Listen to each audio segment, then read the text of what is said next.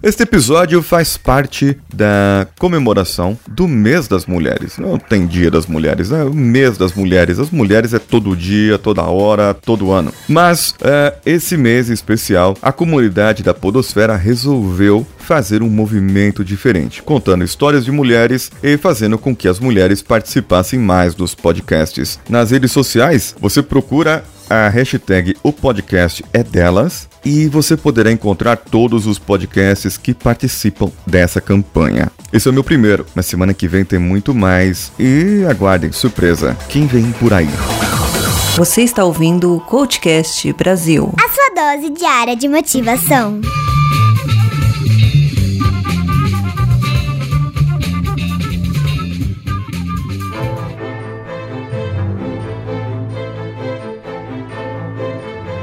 Eu hoje quero, nesse episódio de sexta-feira, na nossa série especial de personagens bíblicos e histórias de motivação tiradas da Bíblia, falar sobre uma mulher que eu considero especial e que é uma história muito interessante e muito bonita, uma das minhas preferidas. Hoje vamos falar de Esther.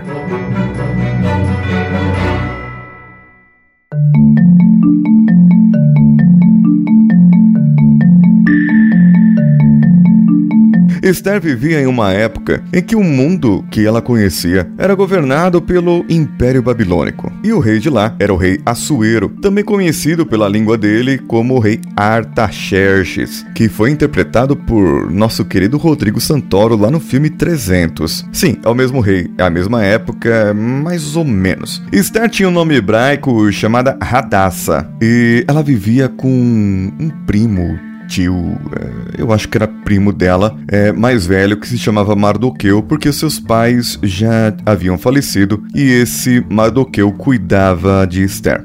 O que acontece na sua história é que o rei, insatisfeito com a rainha, pois havia uma, uma rainha muito bonita, a rainha Vasti, e essa rainha ela acabou por não querer uh, se apresentar diante do rei e, e, diante das pessoas que estavam convidadas pelo rei, e o rei enfureceu e acabou destituindo ela do título de rainha, pediu divórcio e separou. É, o que eu sempre digo é que um divórcio nunca acontece por acaso, assim como uma demissão. É, e, e o que pode ter acontecido, a gente não sabe, mas, né, a Bíblia também não fala, mas o que pode ter acontecido é que isso foi uma gota d'água, ou que o rei era meio vaidoso mesmo e ele se achava o máximo e queria tudo para ele, sabe? Aquelas crianças mimadas.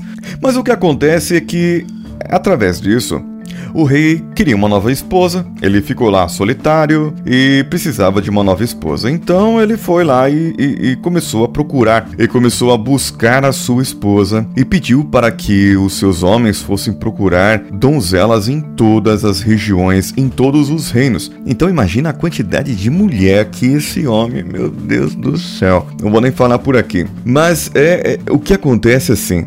Essa história pode até parecer um pouco machista, mas daqui para frente vocês vão notar que é, o homem, aquela pessoa que era daquela época, sim, eles eram machistas, eles tinham outra cultura e para eles a mulher servia como enfeite. Porém, o importante é mostrar o valor, o valor que Esther soube encontrar e as forças com que ela pôde lutar com as ferramentas que ela tinha ao seu alcance. Vamos dizer que, em certas épocas, mulheres ainda não podiam ler e nem escrever. A minha avó mesmo, ela não estudou porque a avó por parte da minha mãe não estudou porque o pai dela não achava interessante uma mulher estudar. E, e nós sabemos que isso é vital. Então, é, é a visão de cada povo, de cada cultura e que realmente estava atrasada e que precisava mudar. E ainda bem que mudou.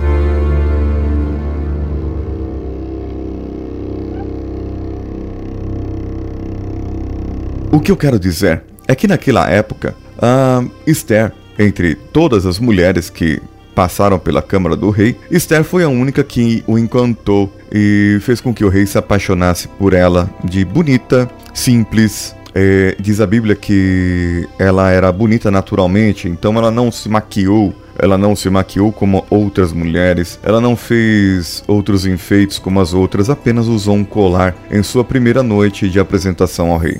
E assim ela achou graças ao olho do rei e se apresentou diante dele. Casou com o rei e assumiu o lugar de rainha naquele reino. Porém, quem é o governante, é, é, o governante principal era o rei. A rainha não poderia apitar nada, ela não poderia falar. Não por ser mulher ou por ser é, inferior, mas é porque ele era o rei. É como se fosse um presidente do país. Um governador ou uma outra função do, daqui do nosso país não tem a mesma influência e poder que o presidente. O que acontece é que, com isso, ela ficou mais próxima do rei, de qualquer maneira. Ela tinha ali as suas influências, né? Vamos saber. E o que acontece? É que naquele período uh, tivemos uma um, conspiração para matar o rei.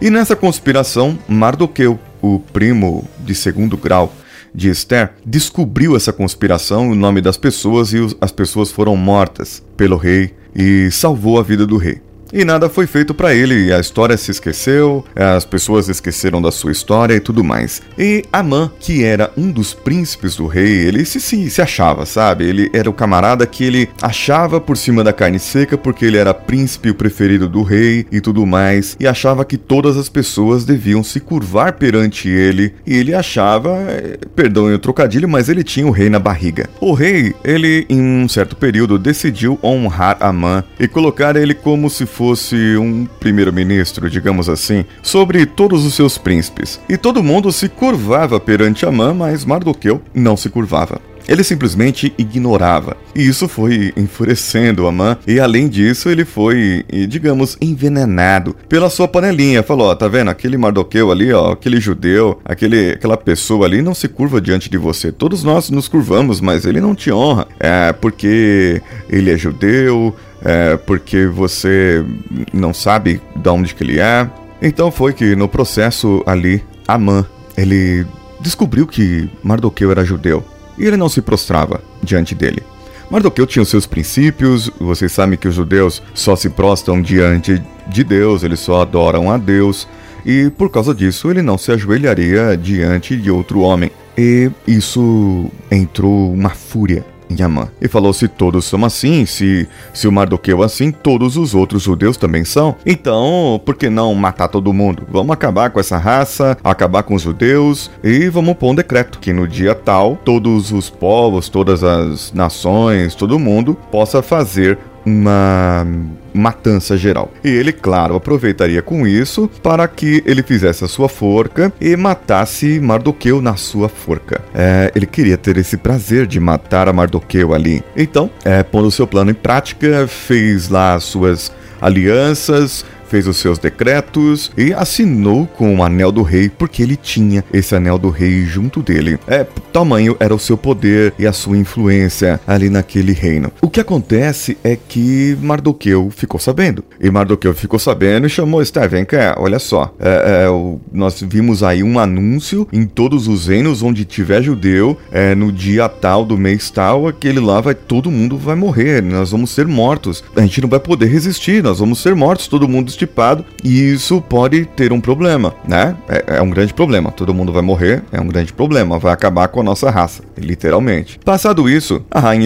que tinha acesso ao rei, ela pediu ao rei para conversar com o rei e contar para ele o que tinha acontecido. Porém, o rei, ele tinha aquele digamos, um ritual. Se o rei estendesse o cetro para a rainha, para a pessoa que entrasse, é, ele ouviria aquela pessoa. Se ele não, não estendesse o cetro, ele não atenderia e a pessoa teria que sair dali. E todas as vezes que a rainha Esther entrava, o rei estendia o cetro. Afinal de contas, ele amava a rainha, então não, não tinha não tinha porquê ele não estender o cetro para ela.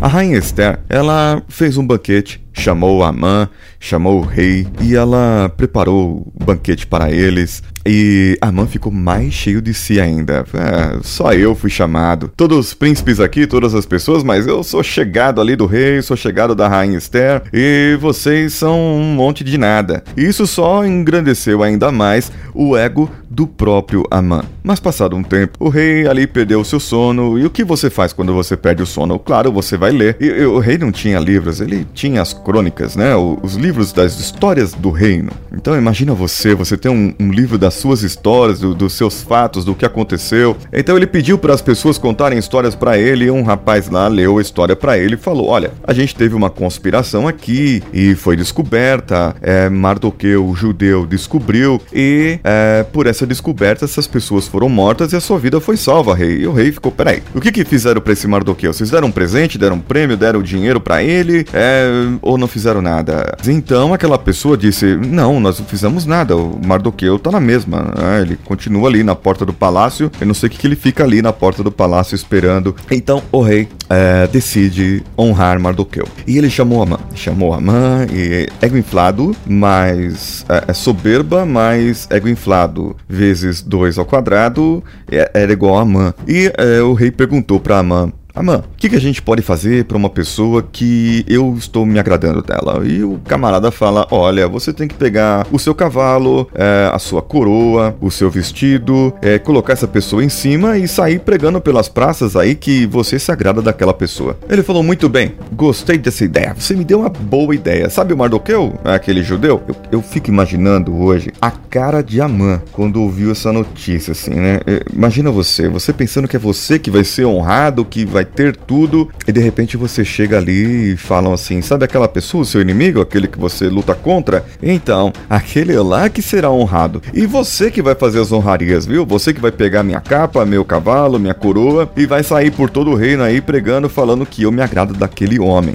E aí, nesse caso, a mãe, como qualquer outra pessoa, ficaria com mais raiva ainda de Mardoqueu. Até que chegou o um momento em que, em um outro banquete, Esther denunciou Amã e ela se declarou judia e disse que todas as coisas iriam acontecer, o seu povo não teria como lutar e como ela era judia, ela também seria morta. O que aconteceu? Amã, lembram que ele tinha feito uma forquinha para matar Mardoqueu? Enfim, ele e toda a sua família foi condenada à morte e morreram na própria forca. O feitiço virou contra o feiticeiro e tudo mais.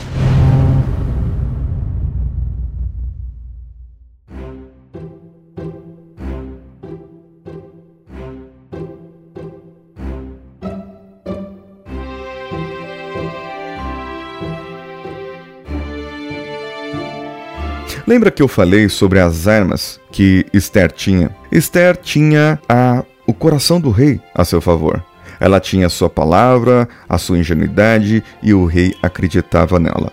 E com isso, ela conseguiu reverter aquilo que Amã tinha feito, pois era um decreto praticamente como o rei tivesse assinado. Tamanho era o poder de Amã. E ela decretou que nesse dia, no dia tal do mês tal, em que o povo é, fosse determinado que seria morto, todo o povo judeu poderia pegar nas suas armas e poderiam batalhar, lutar por suas vidas. E aquele que ficasse vivo, ou que negociasse a sua vida, ou que as outras pessoas não quisessem matar, esses estariam vivos e salvos. E então foi determinado assim a festa de Purim, que é o dia, é, esse dia considerado o dia da luta pelos judeus, em que a rainha Esther instituiu nessa época. Depois, Mardoqueu foi exaltado e assumiu o lugar de Amã. Mais importante dizer que essa rainha, ela traz uma, uma história e o que eu vejo, o que eu analiso, é assim, puramente. Eu sempre falo que nada é por acaso, não é isso? Essa é minha frase que eu levo para minha vida. Nada acontece por acaso.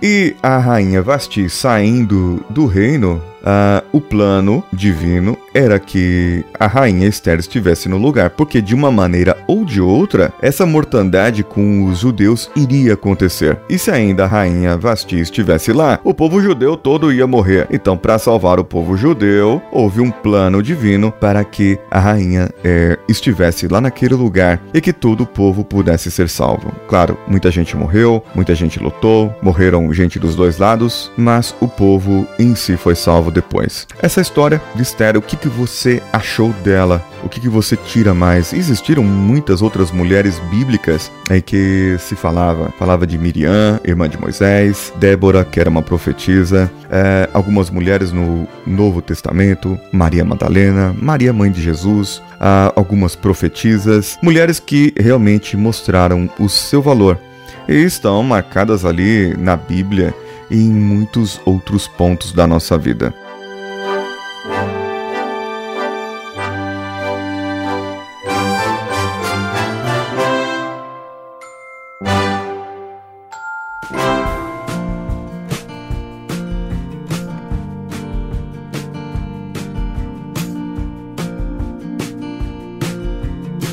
Essa semana aqui gravando ao vivo do Instagram. Uh, não pelo Instagram, mas com o pessoal do Instagram assistindo aqui.